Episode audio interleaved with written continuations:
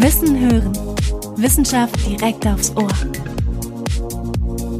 Unser Gast heute, Professorin Dr. Katharina Herkendell vom Department für Chemie und Bioingenieurwesen. Wir brauchen die Speicher, wir brauchen den Transport für Wasserstoff, um erneuerbar erzeugten Strom innerhalb von irgendwelchen Energieträgern an die Stellen zu bringen, die es braucht. Und da muss der Staat eine ganz klare Rolle spielen. Herzlich willkommen zu unserem Podcast rund um Wissenschaft an der Uni. Einfach, locker und sogar spielerisch erklärt. Wir, das sind Nina, Anna, Janno und ich, Hanna, haben zusammen mit dem Zivis und Funklust, den Campusmedien der FAU, spannende und renommierte ForscherInnen unserer Uni vors Mikro geholt. In dieser Folge besuchen wir Professorin Dr. Katharina Herkendell. Sie ist Juniorprofessorin für dezentrale Energieverfahrenstechnik im Bereich der Bioelektrokatalyse. Was genau das überhaupt ist, wo es uns begegnet und wie es gegen den Klimawandel helfen kann, erfahrt ihr in dieser Folge. Wir sind heute in Nürnberg auf AEG bei Katharina Herkendell am Lehrstuhl für Energieverfahrenstechnik. Hallo Katharina. Hallo, schön, dass ihr hier seid. Genau, und heute werden wir uns wie immer auf eine kleine Reise durch Erlangen begeben, um etwas über deinen Forschungsschwerpunkt herauszufinden. Und zwar ist das die dezentrale Energieverfahrenstechnik. Und ich würde sagen, wir schnacken gar nicht lang drum rum, sondern du darfst das erste Mal würfeln. Sehr gerne. Ich bin schon gespannt, weil ich ja noch gar nicht so oft in Erlangen war, durch Lockdown und Co kann ich vielleicht Erlangen jetzt auch etwas besser kennenlernen. Oh, gleich eine 6. Gut. Dann geht es gleich mit großen Schritten voran, du darfst ziehen. Eins, zwei, drei, Oh, Bahnhof. Okay, wow. Wow, das hat, glaube ich, noch bei uns noch niemand. Nee. Wir sind jetzt gleich auf einem Bahnhofsfeld. Das bedeutet, du hast die Möglichkeit, gleich ein ganzes Stück nach vorne zu rutschen, indem du unsere Frage richtig beantwortest, die wir jetzt für dich haben. Würde ich einmal direkt stellen. Und zwar ist die Frage an dich, ähm, wie heißt das Forschungsmagazin der FAU? Das Forschungsmagazin ist der Friedrich. Yay, ja, richtig. Gut, dann darfst du nach oben rutschen. Ja. Optimal. Okay, gut, dann darfst du nochmal würfeln, weil ähm, dann geht's Jetzt habe ich die Philfak und die Medfak glatt übersprungen. alles übersprungen. Bin ich gar nicht so böse drum. Da kenne ich nämlich niemanden. Noch nicht. Jetzt sind wir auf der, in der Naturwissenschaftlichen Fakultät gelandet. Und in der Naturwissenschaftlichen Fakultät arbeitet man ja viel mit Versuchen. Und deswegen würden wir dich bitten, die nächste Frage so wie eine Art Versuchsaufbau einmal zu beschreiben. Das heißt mit, was ist unsere Forschungsfrage, äh, wie geht man vor und was ist das Ziel? Und die Frage ist, äh, du forschst im Bereich der Bioelektrokatalyse, das hatten wir gerade schon erwähnt.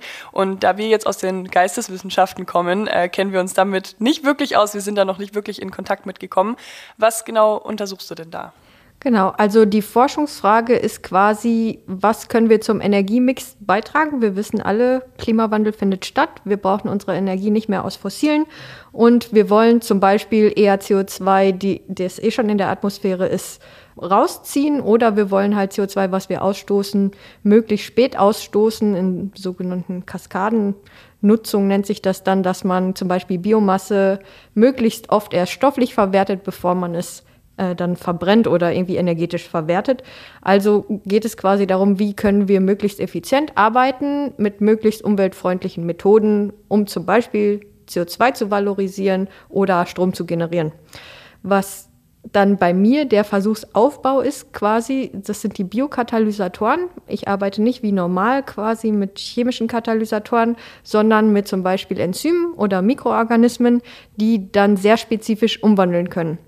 Es gibt da bestimmte Vor- und Nachteile, dass sie zum Beispiel nicht sehr stabil sind oder teilweise die Verfahren noch recht teuer sind und das Ganze halt eigentlich nur dezentral möglich ist, weil es nicht so skalierbar ist.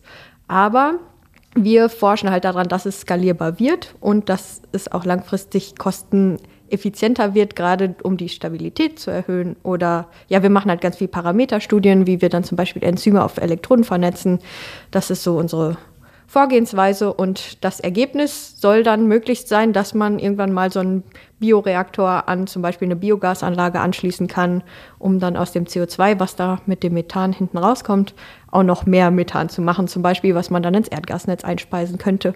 Oder dass man zum Beispiel aus Abfällen noch Strom gewinnt. Das sind dann die Endergebnisse, die wir anstreben. So, ja. Du hast jetzt mehrmals den Begriff dezentral genannt. Was genau heißt das, wenn das nur dezentral möglich ist? Also wir haben ja eigentlich die ganz großen Kraftwerke bisher, die uns mit Strom und Wärme versorgen.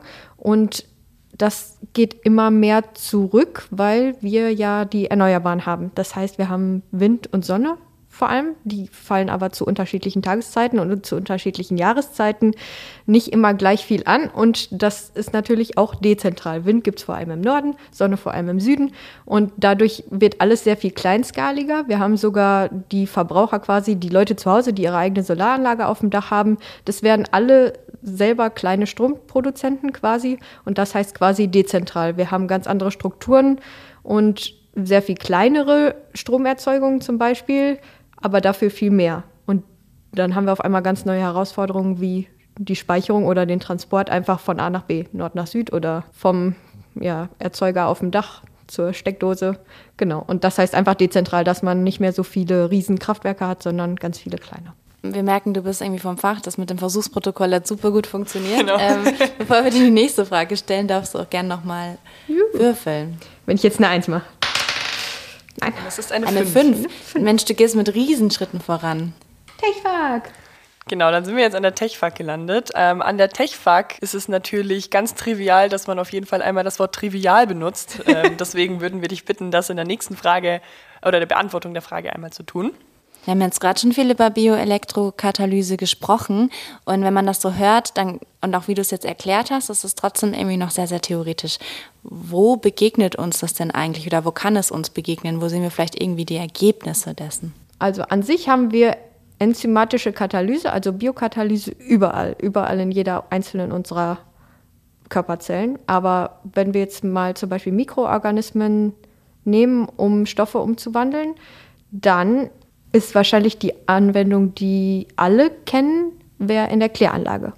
Da haben wir ganz verschiedene Schritte zur Aufarbeitung und Reinigung, also physikalische Reinigungsschritte, chemische Reinigungsschritte und halt auch biologische Reinigungsschritte. Das ist dann das sogenannte Belebungsbecken. Und das ist nicht so ganz trivial. Das ist nämlich ähm, relativ komplex, was für Mikroorganismenkulturen dann wirklich da wirken. Und die sind eigentlich alle strikt aerob, das heißt, die brauchen Sauerstoff und das muss quasi die ganze Zeit begast werden. Und dafür, dadurch sind Kläranlagen, nicht nur dadurch, aber sind Kläranlagen eigentlich sehr energieintensiv. Von kleinen Kommunen sind das teilweise die, fast die größten Stromverbraucher. Und mein Forschungsbereich könnte da, also es gibt auch schon Pilotstudien, dass man da quasi zum Beispiel noch Elektrokatalyse, also Bioelektrokatalyse in diesem Belebungsbecken mitmacht und damit noch Wertstoffsynthese macht durch diese organischen Stoffe, die halt eh noch in unserem Abfall und Abwässern quasi vorhanden sind. Oder dass man da halt quasi auch einen Strom wieder erzeugt, dadurch, dass man zum Beispiel auf der äh, Anode dann diese organischen Reststoffe oxidiert und ähm, auf der Kathode dann zum Beispiel Sauerstoff reduziert und den Strom könnte man dann quasi wieder benutzen, um die Kläranlagen ein bisschen energieautarker zu machen. Also könnte man quasi jetzt plump gesagt die Prozesse, die in der Kläranlage ablaufen, so mitverarbeiten, dass man daraus Strom gewinnen kann, wodurch dann die Kläranlage wieder betrieben werden kann. Genau. Das ist allerdings nicht so ganz effizient, dass es sich bisher durchgesetzt hätte. Man könnte aber zum Beispiel eine Wertstoffsynthese machen, dass man zum Beispiel Wasserstoffperoxid oder sowas rausbekommt. Oder halt zum Beispiel auch Methan macht. Man hat dann eh ja noch diese Faultürme, wo man quasi auch Biogas produziert, aber man könnte auch diese ganzen Belebungsbecken umstrukturieren, dass man zum Beispiel gar nicht mehr mit Sauerstoff arbeitet, sondern strikt anaerob. Diese ganzen Methanogenen, diese Mikroorganismen, die Methan produzieren, die sind strikt anaerob, also arbeiten ohne Sauerstoff und dann bräuchte man auch diese ganze Begasung nicht mehr. Aber dann reinigt man das Wasser auch nicht unbedingt aus und dann macht dann einfach noch weiter Wertstoff. Das wäre dann ein anderes Ziel dahinter. Genau. Okay, dann ähm, würde ich sagen, du darfst noch mal würfeln. Mhm.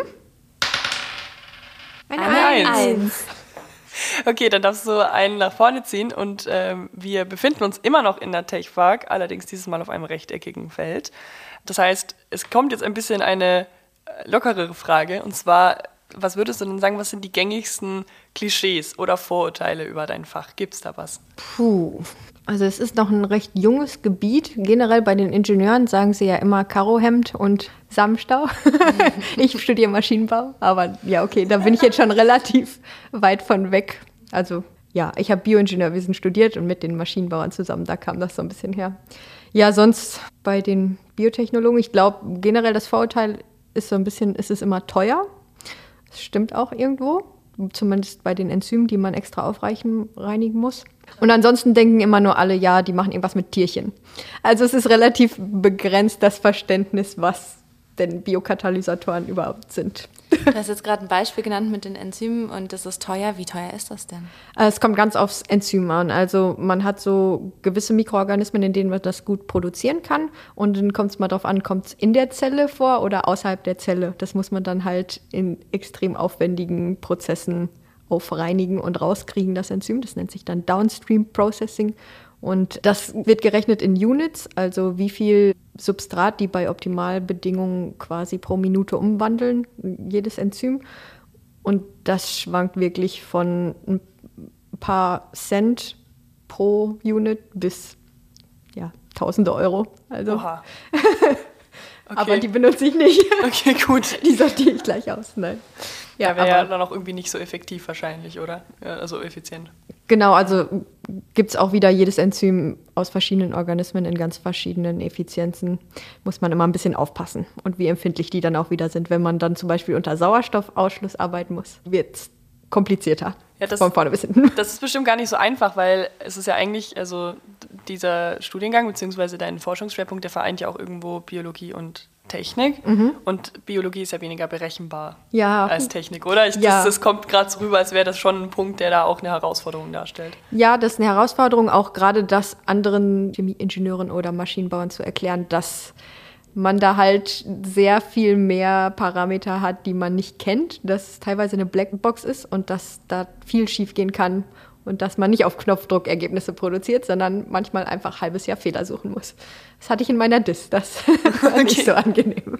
Aber ja, also das ist vielleicht auch so ein bisschen ein Vorurteil, dass man nicht so schnell Ergebnisse produzieren kann wie in vielen anderen Gebieten, beziehungsweise dass man andere annehmen, dass es schneller ginge. So.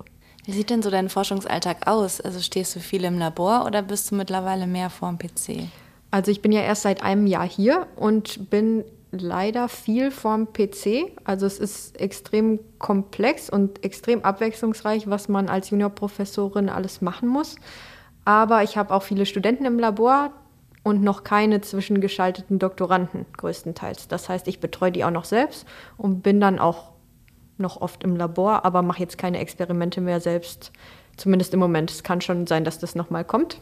Also fände ich auch ganz nett, wenn da zwischendurch Zeit für wäre, aber das ist tatsächlich was, wo man meistens keine Zeit mehr für hat, leider. Fehlt dir schon so ein bisschen? Ja, also es ist in Ordnung. Also ich habe wirklich super Studenten im Moment und dann macht das auch Spaß, wenn man das mit denen irgendwie dann bespricht und sagt, probier doch das nochmal oder hier oder da. Das ist auch in Ordnung, ja. Dann darfst du nochmal würfeln. Mal gucken. Mhm. Eine zwei. Eine zwei. Jetzt Bibliothek. sind wir genau in der Bibliothek und in der Bibliothek muss man noch ein bisschen leiser sprechen. Also würde ich sagen, wir flüstern jetzt ein bisschen. Damit okay. wir die anderen ja. auch nicht stören. Jetzt kommst du vielleicht ein Stück ans Mikro noch, dann okay. äh, stören wir nicht und wir ziehen die nächste Frage. Ein Teil, der auch zu deinem Forschungsgebiet gehört, ist die, ähm, ja, der Themenbereich Waste to Energy, also die Energiegewinnung aus Abfall. Ähm, mir kam jetzt da direkt der Begriff auch der Müllverbrennung mhm. in den Kopf. Äh, der steht ja auch immer wieder in der Kritik und Gibt es denn da auch nachhaltigere Waste-to-Energy-Methoden? Du hast da gerade schon mal ein bisschen was angesprochen, aber welche sind denn da besonders effizient? Ja, genau. Also, ähm, Waste-to-Energy ist eigentlich so ein Oberbegriff. Ich benutze das gerne für meine Forschung als Gegenteil zum Power-to-X, wo man quasi Überschussstrom aus Erneuerbaren in Wertstoffe verwandelt oder halt innerhalb von irgendwelchen E-Fuels speichert und Waste to Energy halt andersrum, dass man halt Abfallstoffe noch nachhaltig versucht, äh, wieder in Strom zu verwandeln. Und das wird normalerweise verbrannt, genau. Und viel ist ja gerade auch in die andere Richtung die Umstellung auf elektrochemische Verfahren. Das heißt quasi eine Kaltverbrennung, bei der auch kein äh, CO2 oder andere Schadstoffe wirklich frei wird. Also das wäre dann quasi die Elektrolysezellen beim Power-to-X oder die Brennstoffzellen beim Waste-to-Energy, dass man quasi mit diesen Biokatalysator funktionalisierten Elektroden versucht möglichst ähm, bei Umgebungstemperatur oder auch nicht bei hohen Drücken und keinen toxischen Lösungsmitteln etc. versucht noch Strom zu generieren. Das ist ein super Ansatz, aber kann auch noch nicht effizienzmäßig mithalten, muss ich auch dazu sagen. Wenn du sagst, das kann noch nicht ähm, mithalten, gibt es da so einen Ausblick, wann könnte das funktionieren? Also es gibt auf jeden Fall sehr viele Nischenapplikationen, zum Beispiel bei der Abfallbehandlung oder zum Beispiel für medizintechnische Anwendungen, wo sich das teilweise schon rechnet oder wo es absehbar ist, dass es sich rechnen wird.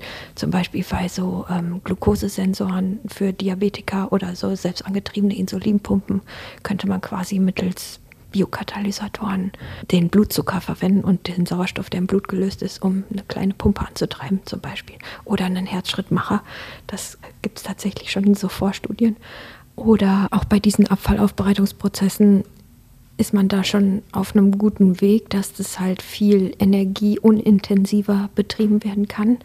Aber das wird viel von der Stabilisierung von den Enzymen oder Mikroorganismen abhängen wie lange die wirklich einsetzbar sind und wie sich die Preise entwickeln, gerade von diesen Enzymaufreinigungsschritten im Vergleich auch zu den Edelmetallpreisen, zum Beispiel von den Katalysatoren, die man normalerweise benutzt. Je mehr jetzt elektrochemische Verfahren benutzt werden, auch Richtung Wasserstoff, Elektrolyse und so weiter, werden das immer knappere Güter und da werden nach Verfahren, wird nach Verfahren gesucht, dass man einfach den Einsatz von Edelmetallen ähm, weiter reduziert.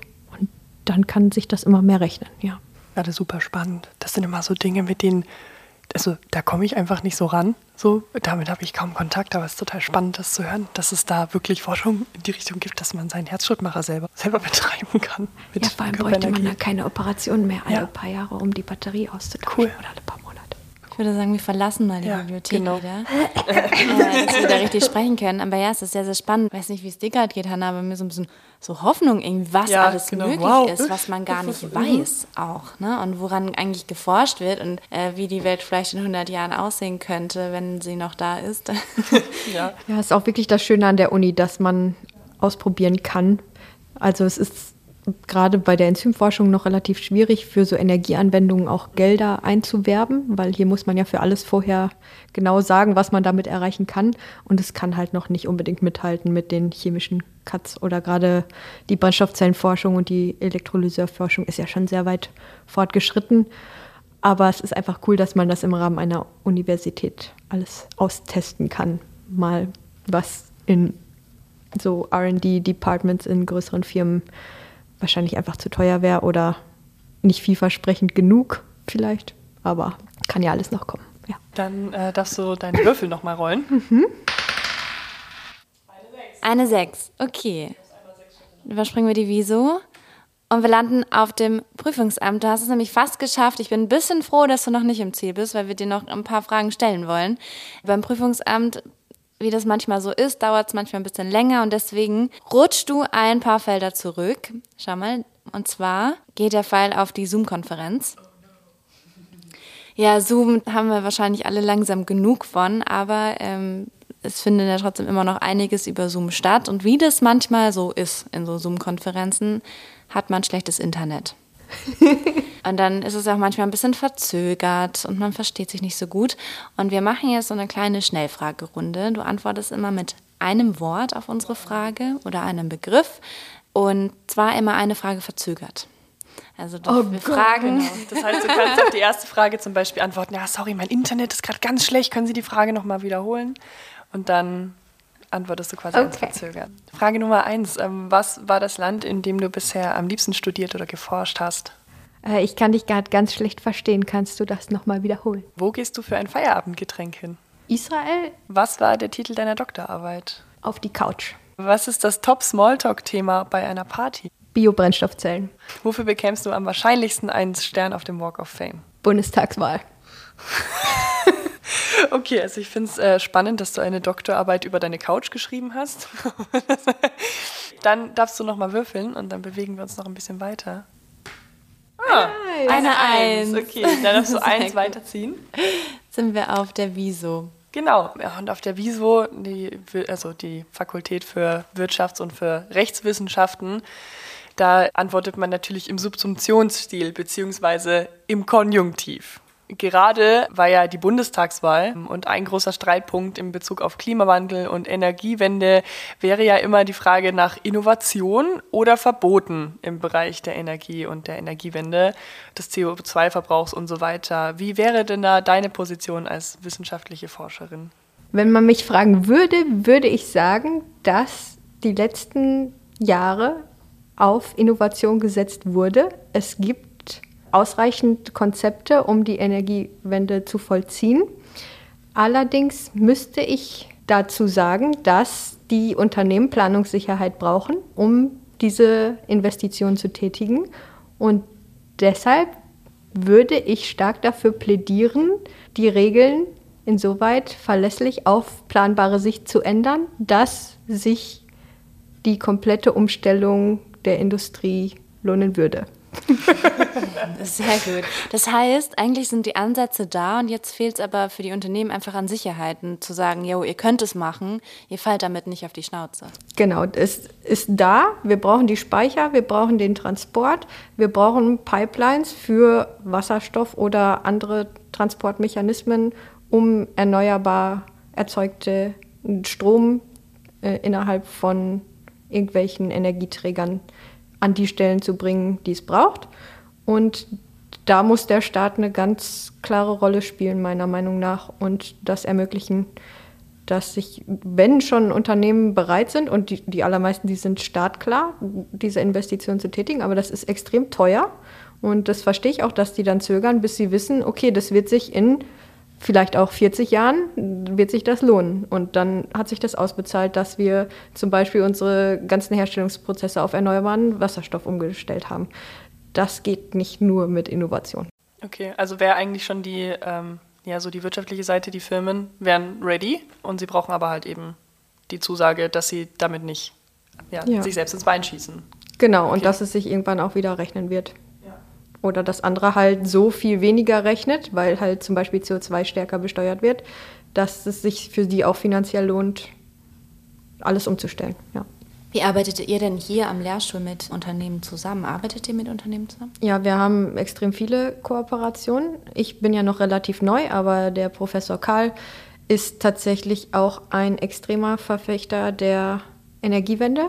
Und wir haben mit sehr, sehr vielen Unternehmen Industriekollaborationen von regionalen Energieversorgern über äh, ganz große Biogasanlagen, alle möglichen Verbrennungs-, Vergasungsfirmen, Reaktorbauern, die halt alle zum Beispiel von fossilen Prozessen auf zum Beispiel Biomasseverbrennung oder Vergasung umstellen oder die halt sagen, wie können wir unsere Biogasanlage effizienter machen oder können wir da nicht das CO2, was noch überbleibt, noch besser verwenden? Ja, also da kommen ganz viele auf uns zu oder wir gehen auch auf andere zu und entwickeln dann Forschungsideen, die die gerne teilweise mitfinanzieren auch, ja. So ganz konkret, wie kann man sich das vorstellen? Ihr habt ein Forschungsprojekt, wie läuft es vom Anfang bis zum Ende ab, gerade wenn ihr auch mit Unternehmen kooperiert? Ich kann mir das immer so gar nicht vorstellen. Vielleicht kannst du es mal erklären. An sich tauscht man sich erstmal aus, was eine Fragestellung sein könnte, die sich für die extrem lohnen würde und für uns aber auch, weil uns die Forschungs-, äh, also die Fragestellung interessiert und das halt einen Fortschritt bringen würde.